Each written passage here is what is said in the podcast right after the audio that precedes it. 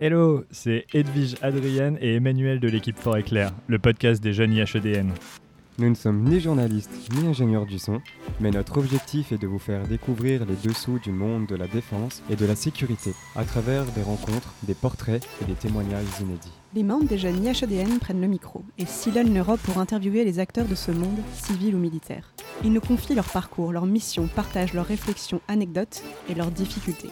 Évidemment, chaque parcours est unique, alors inspirez-vous. Votre épisode commence maintenant. Bonne écoute sur Fort Éclair. Bonjour à toutes et à tous, bienvenue dans ce nouvel épisode du podcast Fort et Clair des jeunes IHEDN. Aujourd'hui, Roman et moi, nous allons discuter avec trois des membres ayant travaillé sur le rapport rédigé par le groupe de travail du comité MoMA, le comité Moyen-Orient et Monde arabe. Euh, ce rapport porte sur la politique étrangère française dans le monde arabe et au Moyen-Orient.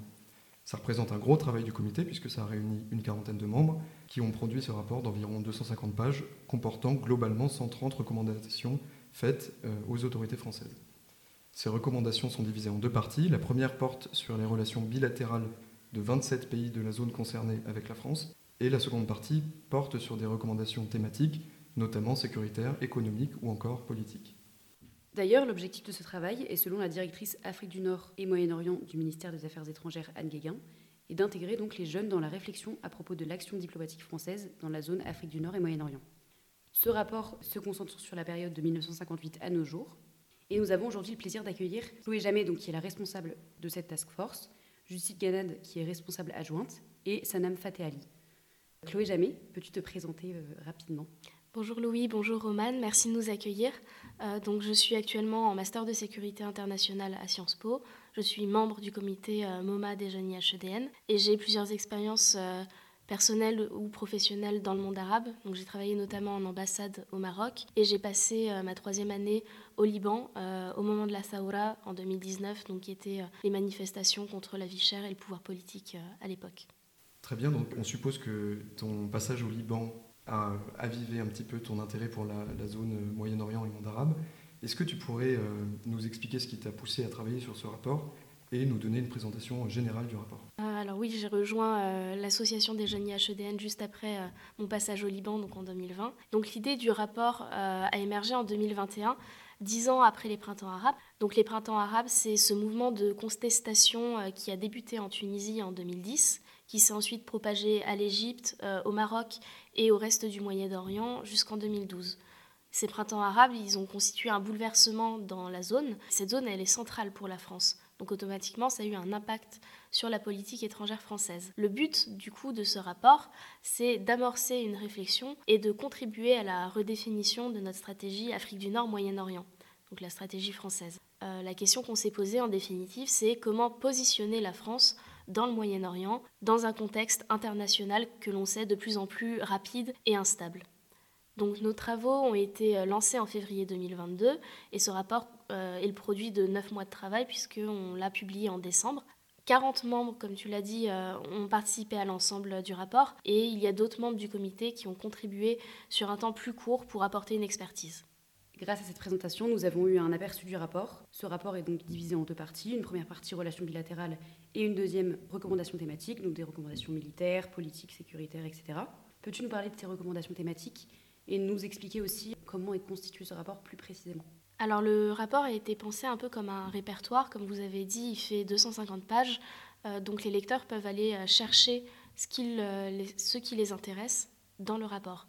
Donc, par exemple, quelqu'un qui est intéressé par la Tunisie va pouvoir lire la recommandation Développer la coopération franco-tunisienne en matière de cyberdéfense. Quelqu'un qui s'intéresse au Liban va aller euh, peut-être lire euh, la recommandation au sujet de l'accompagnement à la modernisation euh, de l'armée libanaise, ou quelqu'un qui s'intéresse au Golfe pourra lire la recommandation sur l'accélération de la coopération énergétique entre la France et les Émirats arabes unis en vue de la COP28. donc comme tu l'as dit, on a voulu aussi, en plus des recommandations bilatérales, rédiger des recommandations transverses et stratégiques, donc dans les, dans les domaines que tu as évoqués, politique, défense, sécurité, économie, scientifique, notamment euh, changement climatique, culturel, et puis également les enjeux de développement et humanitaire. Par exemple, en ce moment, il y a toute une réflexion sur la réforme de la diplomatie française. Euh, donc, cette réforme de la diplomatie, elle touche au statut des diplomates. Il y a des enjeux de moyens pour le ministère de l'Europe et des Affaires étrangères. Et depuis quelques mois, il y a les États généraux de la diplomatie qui ont été lancés. Euh, et d'ailleurs, notre rapport a été transmis euh, à cette équipe et euh, ils nous ont fait un retour dessus. Donc dans ce contexte, on trouvait qu'il était important de porter l'avis des jeunes, d'autant plus qu'un quart des membres euh, de ce groupe de travail ont été euh, stagiaires ou ont eu une autre expérience dans un poste diplomatique. donc notre génération contribue déjà et va continuer de contribuer à la politique étrangère française du futur. donc notre contribution doit, doit être valorisée. Et donc dans cet objectif, on a fait des propositions sur la base de notre expérience, donc mieux communiquer par exemple sur les possibilités de carrière au Quai d'Orsay ou sur les offres de stage en mission de défense ou auprès des attachés de sécurité intérieure. Repenser la formation menant à la diplomatie dès le lycée, notamment avec les modèles United Nations et les modèles European Union, par exemple. Et également, on a proposé d'améliorer le parcours des stagiaires en poste diplomatique, euh, à la fois sur l'accompagnement, sur la rémunération et sur la formation. Tu nous parles d'expériences personnelles sur lesquelles vous vous êtes euh, basé pour écrire ce rapport. Nous avons aussi pu voir qu'il y a des interviews de professionnels. Pourrais-tu nous en parler? Tout à fait. Donc, notre travail a débuté par euh, une mise en commun euh, de nos idées et une définition des objectifs et du cadre du rapport qui est très ambitieux parce qu'on avait la volonté de ne pas se limiter aux enjeux de défense et de sécurité qui sont traditionnellement traités par les jeunes IHEDN, tout simplement parce que ces enjeux, ils sont liés à tellement d'autres dans le cadre de la politique étrangère française qu'on ne pouvait pas les ignorer.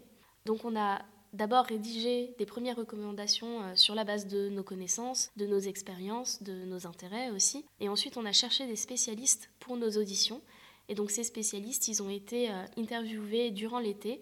Donc plus de 100 personnes ont été auditionnées sous la règle de Chatham House. Donc on compte des ambassadeurs, des diplomates, mais aussi des attachés de défense, de sécurité intérieure, des attachés culturels ou économiques. On a également discuté avec des spécialistes, des professeurs, euh, des chercheurs qui travaillent sur euh, notre zone d'intérêt et également d'autres personnalités euh, qui ont été auditionnées au titre de leur expertise. Et ensuite, il y a une phase de rédaction finale et d'harmonisation. Merci beaucoup Chloé pour ton intervention. Donc tu nous as donné une vue d'ensemble sur le rapport et sur sa construction. Maintenant, nous allons discuter avec Justine Ganade qui va, elle, nous faire un retour plus précis sur sa contribution au rapport, notamment concernant l'Iran. Donc bonjour Justine, est-ce que tu pourrais commencer par te présenter s'il te plaît? Bonjour, merci de m'accueillir et de m'inviter à ce podcast. Alors pour vous présenter brièvement euh, mon parcours, euh, j'ai, euh, après avoir effectué une formation littéraire et étudié le persan et les relations internationales pardon, à l'INELCO. Cela s'est poursuivi dans un master 1 assez général de relations internationales et ensuite je me suis spécialisée dans les domaines de la sécurité et de la défense dans le cadre d'un master 2 dispensé par le général Journaux à HEIP. Désormais, je suis actuellement en DU, officier de gendarmerie au sein de l'IEJ euh, de l'Université Paris-Panthéon-Assas, puisqu'en effet, je me présente euh, pour le concours d'officier de gendarmerie. Donc, en tant que responsable adjointe du groupe de travail, tu as pu superviser différents groupes qui ont travaillé donc sur de nombreux pays. Tu as précisément et plus particulièrement travaillé sur l'Iran. Peux-tu nous parler de ta responsabilité en tant que responsable adjointe mhm. Et ensuite, nous faire un état des lieux des relations bilatérales franco-iraniennes? Tout à fait. En effet, dans le cadre de ce euh, projet en tant que coadjointe, euh, j'avais sous ma direction divers groupes, à la fois pays et thématiques. Donc en ce qui concerne les pays, euh, c'était la Syrie, l'Irak, l'Arabie saoudite, l'Iran, l'Afghanistan, les Émirats arabes unis et le Bahreïn. Et s'agissant des groupes thématiques, il y en avait deux qui étaient sous ma direction, c'est le groupe sécurité et le groupe culture. Alors, je vais vous faire un rapide état des lieux de, la relation bilatérale entre la France et l'Iran. Il faut savoir tout d'abord que l'Iran, c'est un pays à part entière dans la diplomatie française. Les relations, elles n'ont jamais été aussi intensives que ça a été le cas avec le Liban, à titre d'exemple. À l'état actuel des choses, euh, les relations franco-iraniennes maintiennent cette oscillation assez intéressante entre fascination et répulsion. Donc cela a rythmé tout le XXe siècle et cela se poursuit encore à l'heure actuelle à travers notamment le dossier nucléaire iranien. De plus, la relation bilatérale vit au rythme des révolutions et des aléas politiques. Alors l'Iran n'a jamais échappé euh, à l'indépendance de rang hein, qui a été euh, promue par euh, le général de Gaulle. Et lors de sa venue à Téhéran en 63, le général de Gaulle avait notamment déclaré Voici deux pays, l'Iran et la France, que rien ne divise.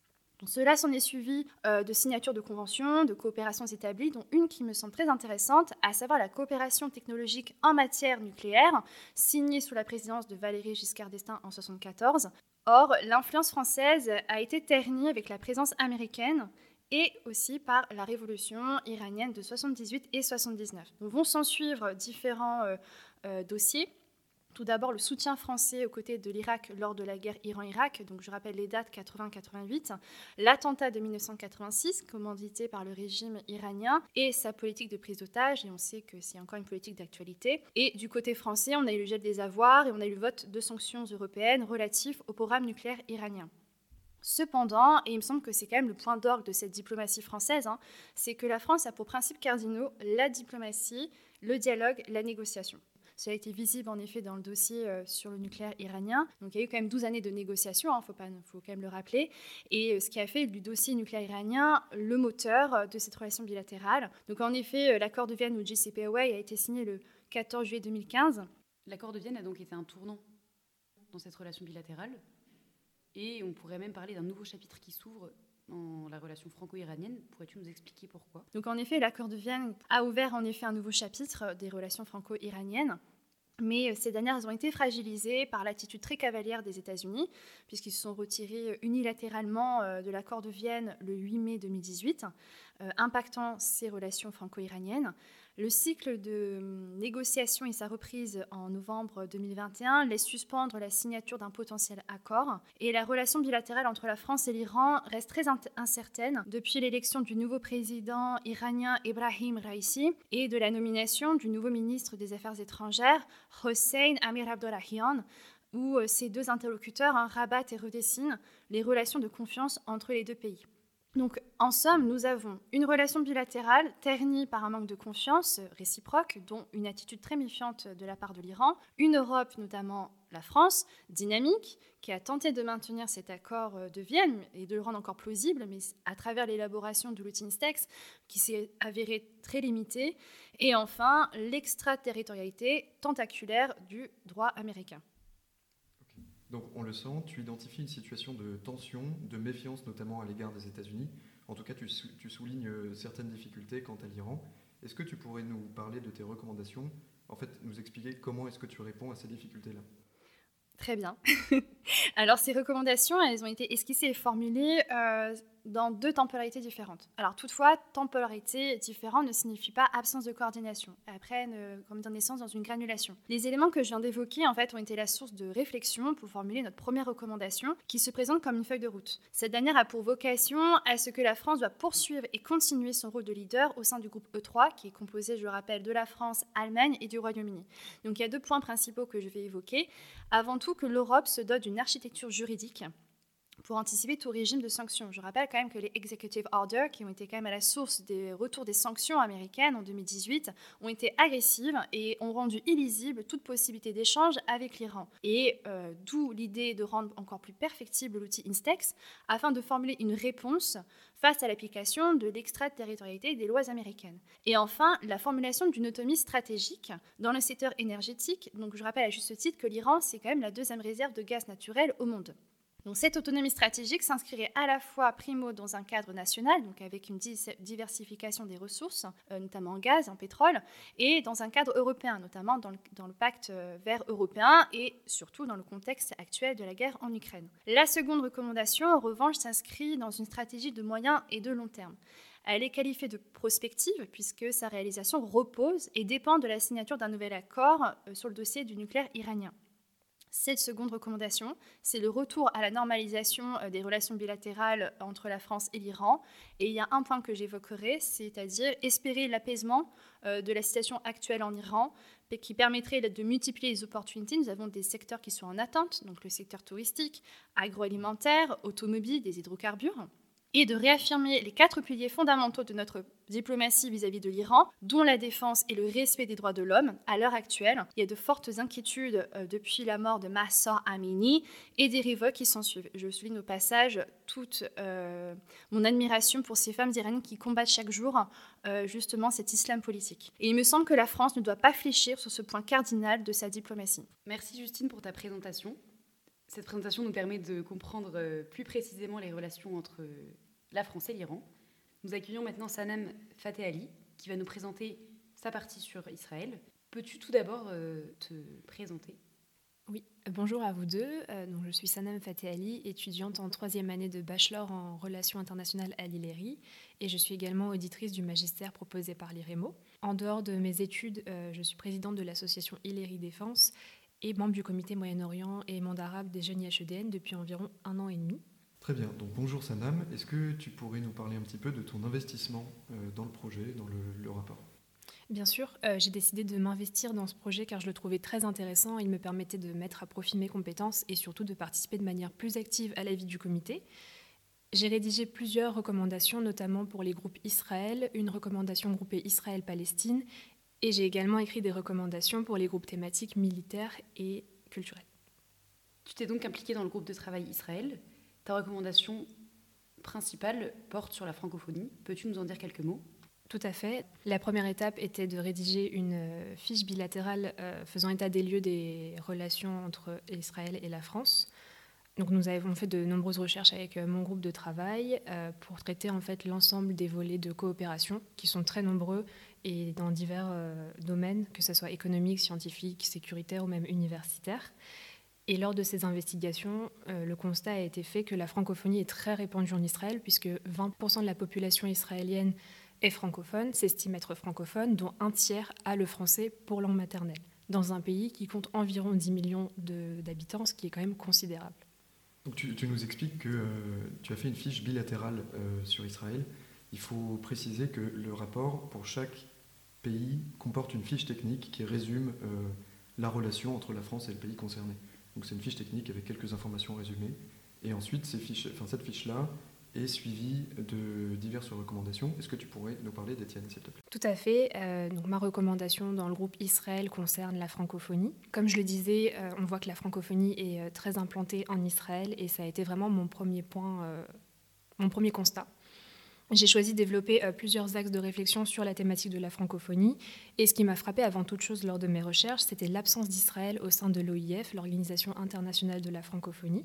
Ça a donc été mon premier point de réflexion, que la France soutienne euh, et appuie la candidature d'Israël à l'OIF, tout d'abord à titre de membre euh, observateur, et donc pour cette recommandation, l'audition qui a été déterminante, ça a été celle de son Excellence Eric Danon, l'actuel ambassadeur de France en Israël, qui nous a apporté beaucoup d'informations et de précisions, ce qui m'a permis de compléter la, recommandation générale.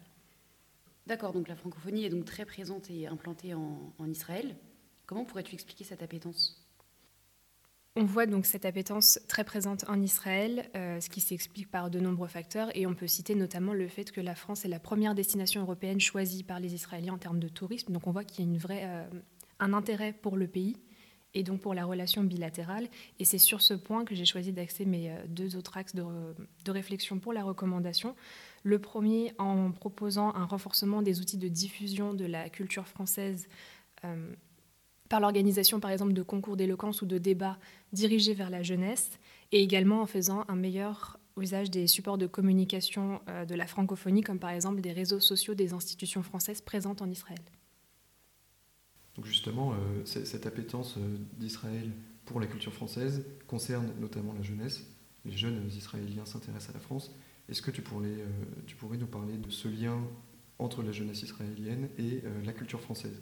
Peut-être à travers l'enseignement on peut dire qu'il y a une vraie appétence euh, de la part de la jeunesse israélienne, mais pas seulement également de la jeunesse française, puisqu'il y a un taux très important euh, qui est fait d'Alia, c'est-à-dire le retour en terre sacrée pour la communauté juive, donc vers l'État hébreu.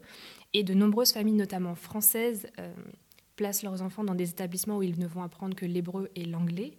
En conséquence, le dernier point de ma recommandation consiste à trouver des leviers afin de rendre le français plus évident comme langue d'apprentissage à l'école, par exemple en discutant avec le ministère israélien de l'Éducation. Et le but, c'est vraiment de faire en sorte que le choix du français soit évident afin de concurrencer que ce soit d'autres langues étrangères ou d'autres options à l'école. Merci Sadam pour cet état des lieux. Nous avons donc eu un, rapide aperçu de, de ce qu'était ce rapport. Cependant, 27 pays ont été traités. Donc je vous encourage à aller lire ce rapport qui est disponible notamment sur le site des jeunes HEDN.